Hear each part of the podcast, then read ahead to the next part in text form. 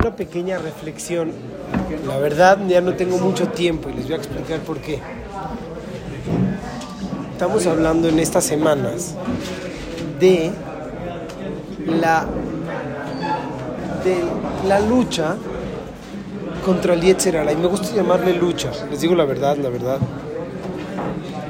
Porque, primero que todo, obviamente que no es nada más en un área la lucha.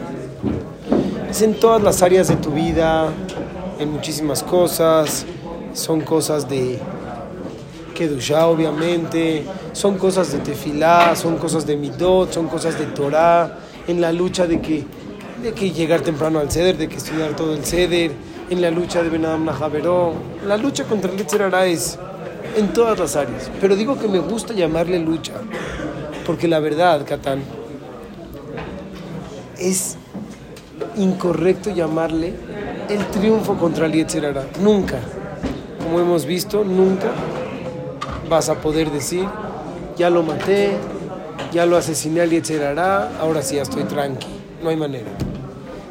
Tu mentalidad tiene que ser la lucha contra él. Entonces hemos hablado en estas semanas, las que son de un poquito de Shobabim, del tema de la lucha contra el Yetzerara, el, el itmodedut, ese conflicto que tenemos contra el Yetzerara.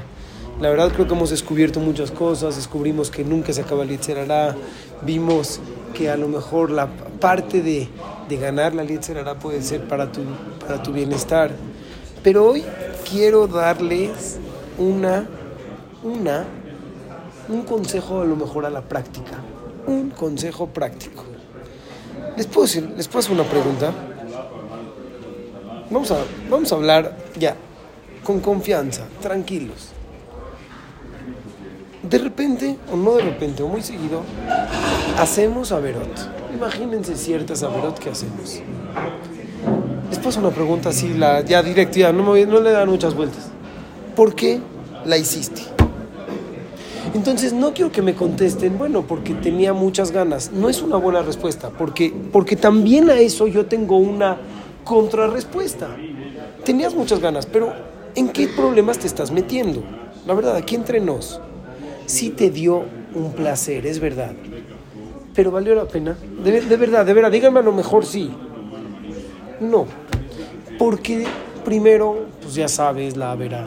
Segundo, ya sabes de que sigues tratando de, de, de, luchar contra ese Yetzerara y no le puedes ganar. Tercero, estás tratando de, de, salir adelante y tú no sabes lo que esto te puede afectar en un futuro, sabes lo que te puede afectar en un futuro, sabes que te puede afectar, o sea, sabes, sabes lo que es no venir al ceder.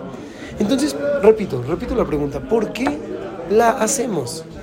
¿Por qué hacemos la avera? ¿Por qué? Es un análisis de una reflexión muy profunda, porque cuando sepamos la razón, a lo mejor lo vamos a poder atacar por ahí. Ya que, me digan el castigo, que me digan lo bonito que no es, que no es hacer la avera, que me digan que después en un futuro me va a afectar, en un presente me va a afectar, que no estoy rindiendo al 100. ¿Qué ondas? Que por el gusto, o sea, sí, todo.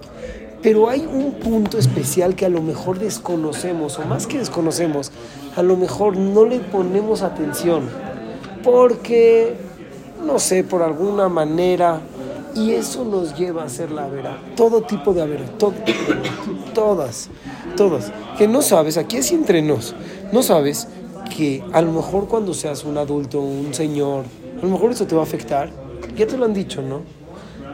Sí, pero lo desconozco. ¿No, sabes de Lonesh con Hashem? Sí, pero mira, de Lonesh con Hashem a lo mejor me las puedo arreglar. Después hago Teshuvah o, o, no sé qué tan jamor. O es la oportunidad. O, ¿qué, ¿Qué pasa? O sea, la verdad, no, te, no sientes que estás teniendo argumentos que no tienen base. Y esos argumentos que no tienen base te hacen cambiar tu persona. La verdad es algo que hay que pensarlo porque cuando no lo cuando no lo analizas entonces sigues en lo mismo sigues en lo mismo.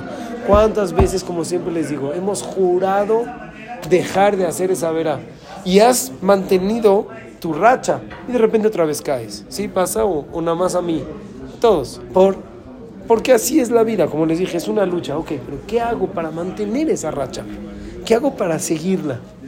Hoy tengo, como pocas veces la verdad, no me gusta decir un consejo puntual. Hoy tengo una solución, tengo un consejo muy, muy, muy específico. La verdad es difícil hablar de esto, pero obviamente, repito, no estoy hablando nada más de algo de Yetzerara. El Yetzerara es todo lo que nos hace no ser la persona que queremos ser, no ser nuestra mejor versión en todo, en todo. En Benadam Javeró, en ser un buen hijo, en ser una buena persona, en Benadam Lamakom, en Tefilá, en Limud, en todo, en todas las áreas. Hoy quiero presentarles algo y me dicen si es verdad. La verdad, llevamos varias, varias semanas platicando de este Itmodedut y hay una pregunta que surge. ¿Qué tiene que ver la Perashiot del Rashete Bot contra el Yetzerara? Shemot, Baera, Bo, Beshalach, Itro, Mishpatim. Por eso les dije que tenía poco tiempo, porque estamos en Itro.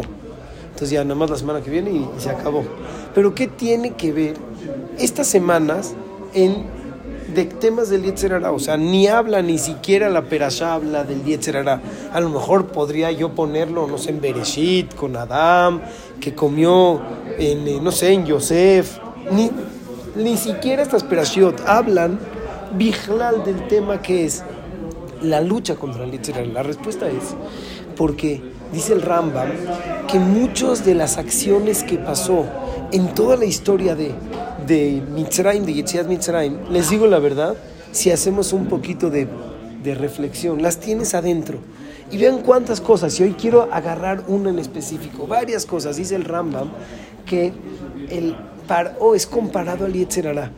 Vean aquel Yetzerara, el Paro que estás, estás, viendo que te vienen los sufrimientos, estás viendo que se te está acabando la vida y tú sigues entercándote en el este. Y después ya cuando, después corres detrás del, de Am Israel, o sea, quiere decir de que se te puede, te puedes identificar mucho con Paro y muchas cosas. Pero hoy quiero yo tomar un punto específico. Paro es como que toda, toda esa lucha que tenía, ese, esa resistencia que, que, tenía el pueblo de Israel con Paro, es una lucha que tenemos interna, es decir, yo sé que no es así, pero haz cuenta que el Yetzer te dice algo, sácalos de Mitzrayim, y el Yetzer dice, no, no los voy a dejar salir. Y de repente estás viendo a leguas lo que está pasando y no te importa. Así más o menos dice el Rambam. Dice el Rambam también que a la persona se le puede quitar la vejira, no importa. Pero escuchen algo que yo les quiero decir. La primera vez que llegan con Paró, llegan Moshe, Rabenu y Aharón con Paró. Y les dicen, lo quiero, los deja salir al pueblo de Israel. Paró se pone nervioso y él les dice algo a los, a los, a los esclavos de Israel. ¿Saben qué les dice él? Les dice lo siguiente. Les dice así. Les dice, Tijbada aboda. Ahora, ¿estás pensando en salir? Te voy a sumar más trabajo. Veal ishube dibre shaker. Y no pienses en algo vano. No pienses en algo que no es real. ¿Qué quiere decir? ¿Por qué le subió el trabajo? ¿Qué ¿O de repente necesitaba más trabajo? ¿Por qué de repente le subió? Tengo tres tzdadim.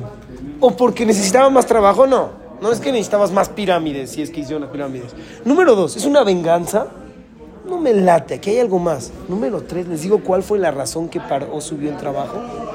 Para que de tanto trabajo no pienses en salir. Para que de tanto trabajo estés tan, tan, tan, tan metido y metido en tus cosas, en lo que tienes que hacer, que no estés pensando ni siquiera en salir, porque si piensas en salir y si de repente un día reflexionas y dices, espérame, espérame, ¿qué nos está haciendo para...? O si empiezas a reflexionar, eso es peligroso. ¿Saben qué dice la Mishnah? Ahorita se las voy a leer. Hay una manera de no hacer averot. Sí hay una manera de no caer en averá. Antes de decirles qué, les voy a decir las palabras veía tabal idea verá. A ver, no entiendo, ya dime cuáles son esas cosas que no llegas a una verá. Me urge, a mí, a mí en lo personal, me urge saberlas. Dice la Mishnah Masejet Avot, Akabiaben Maalalel Omer, dice Akabiaben Maalalel, Istakel Bishloshat de Barim, fíjate tres cosas, veía tabal idea verá, ¿qué tres cosas son? Para nuestras empresas son cosas súper sencillas, súper claras, que la verdad yo ya las vi, ya me las fijé, pero de todas formas sí caigo en Avera. ¿Saben cuáles son? Dame a Imbata, ¿de dónde vienes? Belean oleja, ¿a dónde vas? Belifnemi atati litendim bejeshbon. ¿Con quién vas a hacer el dim bejeshbon? La verdad, mala, mal, este, mal consejo. ¿Eso es lo que me dices? La verdad ya lo hice. Ya lo hice. Y nunca, y sigo haciendo averot. Veía toda la idea, verá, Ya lo hice, mil veces lo hago. Que no, no, te imaginas que te mueres, no te imaginas que ya sí, te puedes morir. No sabes que te puedes morir, sabes de dónde viniste, sabes de dónde, de quién, con quién vas a dar din bejeshbon. Sí, claro que lo sabes. ¿Cuál es el consejo? Mal consejo. ¿Saben cuál es la respuesta? La respuesta es exactamente lo mismo que dijo Paro. Cuando tú tienes mucho trabajo, dejas de pensar. Ya no estás pensando claramente. Y cuando no estás pensando claramente, no piensas en el futuro. Entonces dice Acabiab en Malalel, ¿sabes qué es lo único que tienes que hacer? Lo mismo que tienes, el mismo sentimiento y la fuerza que tienes adentro, desarrollala y piénsala y platícala contigo mismo. De esta manera, y ata validea verá. No llegas a ser una verá. Mitzrayim se compara a no pensar, a no tener un... No, no sé, no pensé. ¿Por qué lo hiciste? ¿Por qué hiciste la verá? No lo pensé. Les repito la respuesta. ¿Saben por qué seguimos haciendo Averot? ¿Saben por qué seguimos luchando contra nuestro Yetzer? ¿Por qué? ¿Por qué? Porque no pensamos, porque no lo analizamos. Claro que sabemos Lifnemi Atati claro, todos sabemos, pero a ver, a ver, piensa de verdad. Piensa que ese momento, esa, ese momento que ahorita estás haciendo la verá, va a llegar delante de Hashem después de 120 años a decir, oye, ¿qué pasó con este momento? A ver, ahora sí contéstale. Ahora sí, fíjate en el futuro. No te fijes en el presente, porque el presente piensas, no, sabes que no lo voy a, a pensar mucho a futuro. Piensas nada más sin, sin tanto, no me empieces a revolver. Eso es lo que nos pasa en la cabeza cuando hacemos la vera. Vean qué sencillo. Istakel Vishlosha de Barim, Atabali de Avera. La verdad está cañón. Quiere decir de que el itmodedut contra el Yetzer a lo mejor lo tenemos adentro. Así de sencillo es, a lo mejor sí. Es un trabajo de muchísimo tiempo, porque después, ahorita, estamos súper emocionados y súper así, las fuerzas para no hacerle el caso al Yetzer hará. De repente, llegas en el momento de la verá y se te olvida todo el padre llegas en el momento y dices, no, pero esto es diferente, pero ya, pero de por sí, de por sí ahora voy a caer, no le vas a decir eso mañana al Itzerera. ¿Qué dijo? ¿Qué dijimos en el VAD? Que es una lucha, ¿no? Es una lucha, no es un triunfo, ahí está, bueno. Pues mi lucha se conforma de hay veces caer y ahorita estoy cayendo. Todo eso para no pensar en estas tres cosas. Terrible, ¿no? Istakel Bishloshan de Barim. Esa fuerza la tienes adentro creo que es una gran responsabilidad el tener esa, esa reflexión, el tener esa fuerza, que dentro de ti tienes aquel itmodedut contra tu yetzerara. No, hasta cañón. Por último, una pequeña, así, algo increíble que vean cómo el mundo trabaja, algo impresionante. Ustedes saben de que en las cajetillas de cigarro, hoy en día, ¿qué dice? El feto de rata. Fumar te hace que seas un feto de rata, así. Ojo, ojo de cristal, así. Pero yo me acuerdo cuando era chico eso no salían en los cigarros. ¿Saben qué salía? Yo cuando estaba, obviamente sí estaba escrito algo, pero mucho más chiquito. Y decía, fumar puede causar cáncer. De repente ya no le ponen fumar puede causar cáncer. De repente le ponen fumar mata. Y después le ponen el feto de rata. Por ¿Por qué? ¿Por qué? Si haré fumar puede causar cáncer, ¿qué cambió? ¿Por qué de repente aquellas organizaciones en contra del cigarro empezaron a, a cambiar su marketing? ¿Saben cuál es la, explicación? ¿Saben cuál es la respuesta? La la deseada. No, no, yo no pensé por eso. Yo pienso que hay veces porque cuando eres menos explícito, te autoconvences. Es decir, cuando dice fumar puede causar cáncer, espérame, puede causar cáncer pero no es seguro que cause cáncer. ¿Me entendiste? Después llegaron. Segunda, fumar mata. Sí, fumar puede ser después, o sea, 20 años. Y después te ponen fumar el ojo de cristal, de no sé qué. Y a lo mejor también, Behold, los cigarros se siguen vendiendo. ¿Por qué se siguen vendiendo?